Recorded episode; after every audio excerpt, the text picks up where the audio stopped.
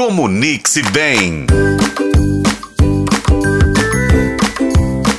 Quem aí tem criança? Crianças em casa, pais em pânico. Como a gente consegue fazer tudo o que a gente tem que fazer e ainda ter uma criança? Tem hora que a gente pensa assim: onde é que eu fui amarrar a minha égua, não é? Porque eu fui ter filhos. É, não é simples não. Mas vejam bem, uma criança precisa de entretenimento.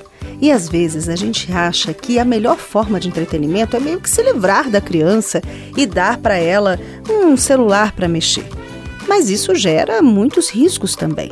Quando a gente dá para a criança um celular, por exemplo, com acesso à internet, uma criança, mesmo que pequena, que tenha 7, 8, 9 anos, que já sabe conversar com outras pessoas, ela acaba se comunicando com quem não deve muitas vezes. E isso gera muitos problemas. A gente viu casos agora de meninas muito jovens que chegaram, inclusive, a fugir de casa. Gente, não é fácil. Ao mesmo tempo, se a gente acostuma, mesmo que seja uma criança que ainda não sabe mexer na internet, mas acostuma a criança a ficar só na tela, ela acaba entendendo que esta é a parte boa do mundo. Criança precisa, como qualquer pessoa, de problemas para resolver. Sabe por que, que a gente vai ficando mais quieto? Ou mais agitado, porém focado em alguma coisa? Porque a nossa vida é cheia de pepino. E ainda bem que hoje a gente tem, de forma geral, um número cada vez menor de crianças em situação de risco. Isso existe, tem muita criança que está aí trabalhando, a gente precisa lutar contra esse tipo de situação.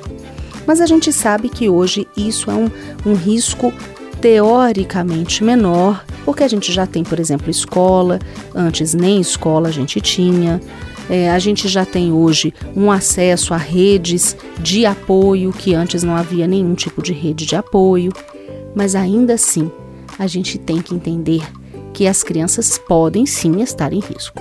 Agora, se a nossa criança está lá, hoje mesmo eu ouvi de uma pessoa me dizendo assim: Olha, eu quero dar para minha filha opções e oportunidades que eu não tive na vida. E é essa comunicação que a pessoa fez comigo de forma muito clara, né? Então, se você é esse pai que fala, poxa, eu posso não ter demais, mas a minha filha está segura, o meu filho está seguro. Então, gente, você precisa dar para ele uma segurança de afeto também. Não significa ficar com ele o tempo todo, mas criar atividades que façam ele ter coisas para resolver. Desde algo que exija uma atenção maior, como por exemplo a montagem de um quebra-cabeça, como até um jogo de cartas então, tem muita coisa hoje que você pode olhar na internet ao invés de mandar a criança olhar e criar situações interessantes. Uma grande amiga, ela tem crianças de 2 e 3 a 3 anos mais ou menos, e ela criou uma espécie de teia, igual quem era tem aí mais de 30 vai lembrar disso. A gente brincava de um negócio que chama cama de gato, que era com as mãos e que tinha assim um barbante, a gente amarrava e ficava fazendo a cama de gato. Ela conseguiu pegar vários barbantes, prender na parede com fita crepe para não estragar a parede. E aí a criança tem que ficar ali no corredor, ela fez num corredor, passando por aquele local para chegar do outro lado. E isso é um entretenimento. A criança fica um tempão fazendo aquilo. Então, se você tem uma criança pequena, uma das formas que você pode dizer para ela que você gosta dela, que você está se comunicando com ela, é criar brincadeiras para que ela possa fazer, executar e ela vai ter mais atenção e sentir também que ela tem a sua atenção. O seu olhar diz muito também para essa criança.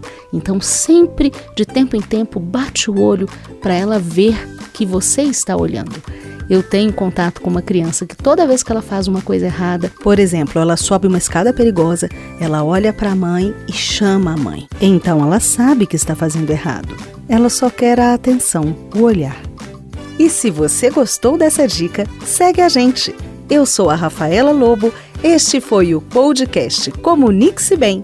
E você pode nos acompanhar pelos tocadores de podcast e na FM O Tempo.